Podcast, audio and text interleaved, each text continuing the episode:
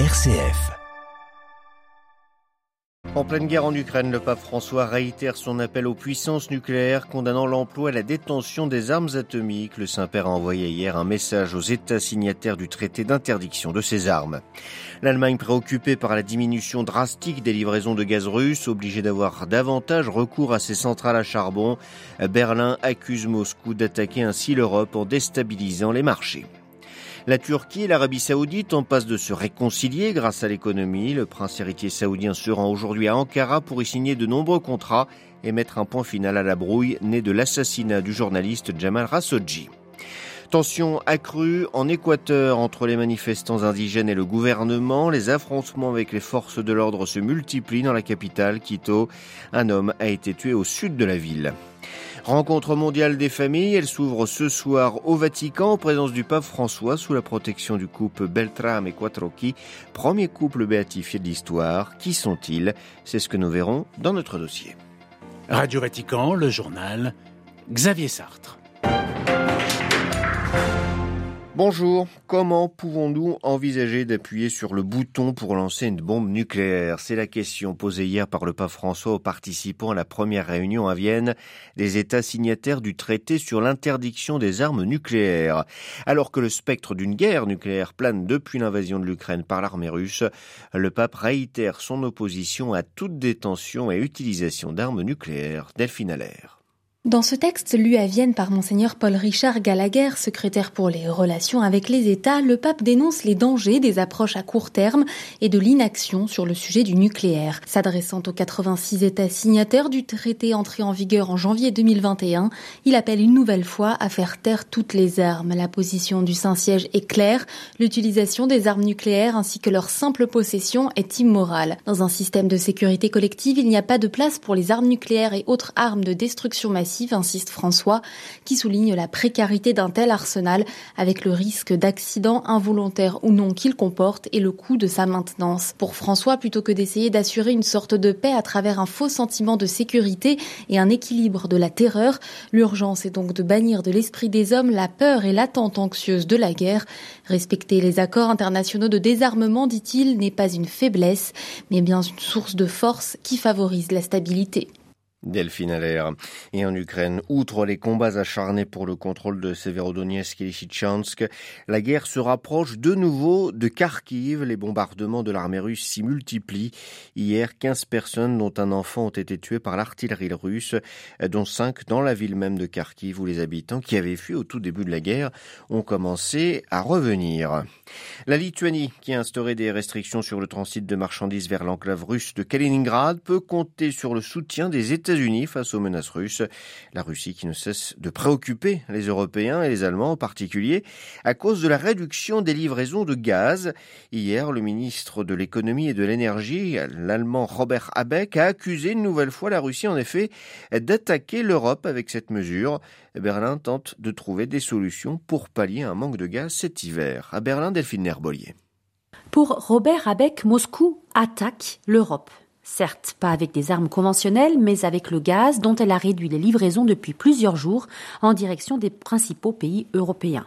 Pour le ministre allemand de l'énergie, Vladimir Poutine cherche à créer le chaos sur le marché européen du gaz en réaction aux sanctions prises contre son régime par l'Union européenne. Si l'Allemagne tente depuis trois mois de réduire à la vitesse grand V sa propre consommation de gaz russe, elle doit accélérer le rythme. Berlin évoque des rationnements de gaz si nécessaire dans les prochains mois et confirme vouloir stocker le plus de gaz possible pour assurer l'approvisionnement des consommateurs et de sa puissante industrie cet hiver. Cela signifie utiliser d'ici là moins de gaz pour produire de l'électricité et compenser par davantage de centrales à charbon. Robert Abeck l'assure toutefois, cette mesure est temporaire et ne change rien aux objectifs que s'est fixé son gouvernement, sortir du charbon d'ici 2030. Berlin, Delphine Nerbolier pour Radio Vatican. Huit ans après leur enlèvement par Boko Haram dans leur pensionnat de Chibok dans le nord du Nigeria, deux jeunes filles ont été retrouvées par l'armée nigérienne ces jours derniers.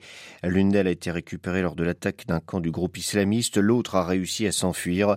Durant leur captivité, elles ont été mariées ont eu un enfant, comme toutes celles qui sont demeurées d'ailleurs sous la garde de Boko Haram.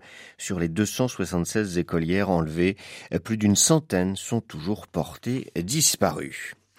Visite aujourd'hui en Turquie du prince héritier saoudien Mohamed Ben Salman, dit MBS. Elle doit mettre fin à la brouille née de l'assassinat du journaliste Jamal Khashoggi à Istanbul en octobre 2018. Le dirigeant de fait du royaume saoudien sera reçu par Recep Tayyip Erdogan. Le président turc espère notamment tirer des bénéfices économiques de cette réconciliation. À Istanbul, Nandlower. Le principal parti d'opposition turc, le Parti républicain du peuple ou CHP, a choisi l'ironie pour critiquer cette visite du prince héritier saoudien un peu plus de trois ans et demi après l'assassinat de Jamal Khashoggi dans le consulat d'Arabie saoudite à Istanbul. L'assassin revient sur les lieux du crime, écrit sur Twitter le député Özgür Özel sous une photo de Recep Tayyip Erdogan enlaçant Mohamed Ben Salman. À l'automne 2018, les autorités turques avaient piloté une campagne internationale de communication pointant du doigt la responsabilité du prince dans la mort du journaliste. Mais en avril dernier, la décision de la justice turque sur demande du pouvoir d'enterrer le procès de cet assassinat a ouvert la voie à une réconciliation. Après un voyage à Riyad de Tayyip Erdogan il y a deux mois, l'avenir Ankara de celui qu'on surnomme MBS vient confirmer ce revirement diplomatique. Le président turc espère y gagner une forme de soutien financier pour pallier les effets de la pire crise économique que traverse le pays depuis plus de 20 ans. Une crise qui complique ses chances d'être réélu en juin 2023. À Istanbul, à Loire pour Radio Vatican. Et l'Arabie saoudite multiplie les investissements à l'étranger. C'est le cas en Égypte où 14 contrats d'une valeur totale de 7,3 milliards d'euros ont été signés hier au Caire par Mohamed Ben Salman avant de se rendre en Turquie. Ces contrats concernent les infrastructures, les services logistiques, la gestion des ports, l'agroalimentaire, l'industrie pharmaceutique, les énergies fossiles et renouvelables et la sécurité, la cybersécurité. Séisme en Afghanistan d'une magnitude de 5,9 sur l'échelle de Richter. La terre a tremblé dans la nuit de mardi à mercredi dans le sud-est du pays, près de la frontière avec le Pakistan. Selon un dernier bilan provisoire, au moins une centaine de personnes ont été tuées, une soixantaine blessées. Le gouvernement des talibans a appelé les agences d'aide à apporter un soutien immédiat aux victimes afin d'éviter une catastrophe humanitaire. L'Équateur, secoué depuis près de dix jours par des manifestations indigènes, les protestataires dénoncent la hausse des prix du carburant et le coût de la vie en général. Des violences ont éclaté entre manifestants et forces de l'ordre. Hier, le ministre de la Défense a accusé les protestataires de représenter un grave danger pour la démocratie. Les précisions de Léa Morillon. Le conflit social entre les communautés indigènes et le gouvernement s'intensifie en Équateur. En raison de violences avec les forces de l'ordre, l'état d'urgence a été décrété dans six provinces, y compris à Quito. Quito, où des milliers d'indigènes ont entamé une marche pacifique vers la capitale lundi depuis le sud du pays. Ils cherchent à s'abriter dans la Maison de la Culture équatorienne, un centre culturel indigène qui se trouve sous contrôle policier depuis dimanche. Hier, 500 manifestants ont été dispersés par du gaz lacrymogène. Un bilan officiel fait état de 63 policiers blessés depuis le début des manifestations, tandis qu'une organisation locale de défense des droits humains rapporte 79 arrestations et 55 civils blessés. Outre le prix du carburant, les communautés indigènes dénoncent notamment le manque d'emplois et l'octroi de concessions minières dans les territoires autochtones. Le président d'Équateur, Guillermo Lasso, estime lui que le mouvement indigène veut le chasser du pouvoir. La puissante Confédération des nationalités indigènes d'Équateur a en effet déjà participé à renverser trois présidents entre 1997 et 2005. Léa Morillon pour Radio Vatican. Et dans la ville de Puyo, à quelques dizaines de kilomètres au sud de Quito, un manifestant a perdu la vie lors d'une confrontation avec les forces de l'ordre. Il aurait reçu une bombe lacrymogène au visage. Dans la nuit de lundi à mardi, un autre jeune homme était mort après être tombé dans un ravin pendant les manifestations. Au Mexique, deux jésuites ont été assassinés lundi dans le nord du Mexique, dans le Chihuahua. Donc, ils ont été abattus par des hommes armés entrés dans leur église en poursuivant une personne qui cherchait visiblement un refuge. La compagnie de Jésus dénonce le double homicide. Elle exige aussi la justice et la récupération des corps de leurs frères emportés par les assassins. Le président mexicain euh, Juan Manuel López Obrador a confirmé le crime dû, selon lui, à la présence de la délinquance organisée dans l'état de Chihuahua. Avant de passer à notre dossier, je vous rappelle que d'ici quelques dizaines de minutes à peine, le pape célébrera donc l'audience générale à suivre sur notre site internet ou bien sur notre page Facebook en direct commenté en français.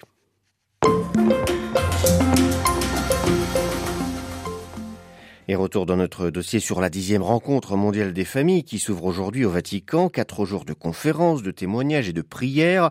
Environ 2000 délégués venus de 120 pays seront présents à ce rendez-vous qui sera clôturé par une messe célébrée samedi soir place Saint-Pierre par le pape François.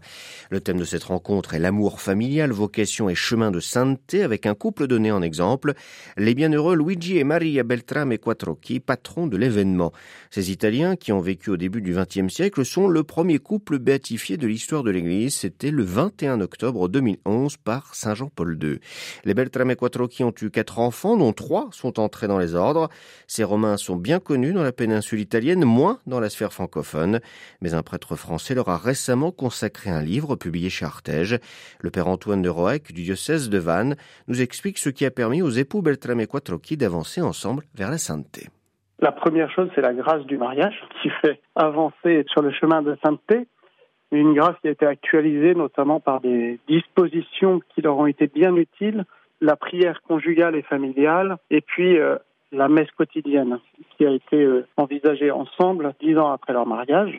Euh, le deuxième point que je mentionnerai, c'est les amitiés spirituelles, c'est-à-dire qu'ils ont su aussi se, se laisser accompagner par des personnes qui leur ont permis d'approfondir leur foi et de tisser des amitiés qui sont profondes et profondes en Dieu, et puis le troisième volet, euh, l'apostolat extérieur qui s'est développé au fur et à mesure de leur vie euh, matrimoniale, de leur vie familiale, et qui leur a permis de développer dans ce que Maria appelle une eurythmie consciente, c'est-à-dire une vraie syntonie de cœur, des œuvres qui les ont rapprochés puis euh, tout ça s'affine pour marcher ensemble sans renoncer absolument ni l'un ni l'autre à leur personnalité. Maria a beaucoup écrit sur euh, l'éducation et sur la famille.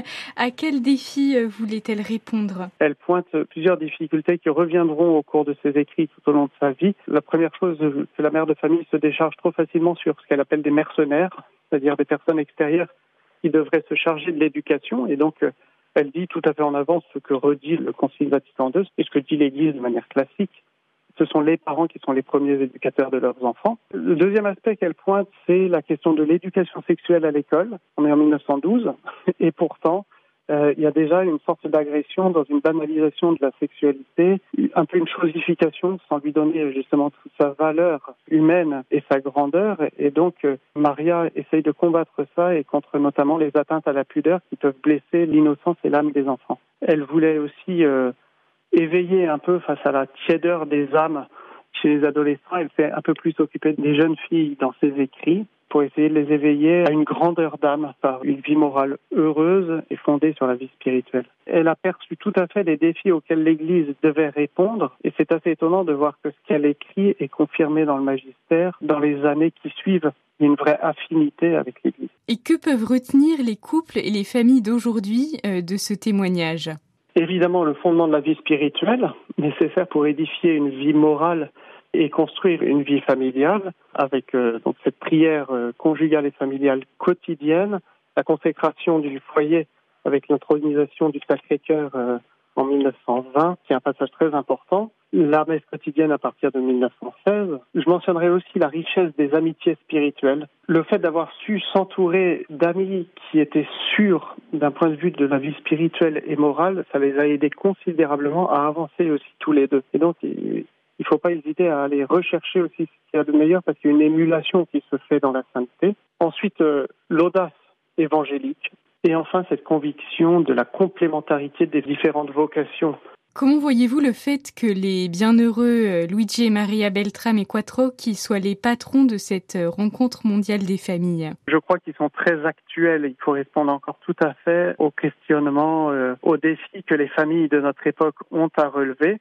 S'il y avait un verset qui pouvait résumer un peu leur, vie, moi je mettrais vraiment ce verset dans l'évangile de Saint Matthieu, vous êtes le sel de la terre, vous êtes la lumière du monde. Si le sel vient à s'affadir, avec quoi le sale raton demande Jésus Et c'est vraiment ça, ils ont cultivé au sein même de leur famille les vertus du foyer et c'est de cette manière-là qu'ils sont devenus quelque chose de très précieux pour l'Église catholique, à tel point qu'ils ont été béatifiés. Interrogé par Adélaïde Patrignani, le père Antoine de Roec du diocèse de Vannes, vicaire à Lorient, était ce matin l'invité de Radio Vatican.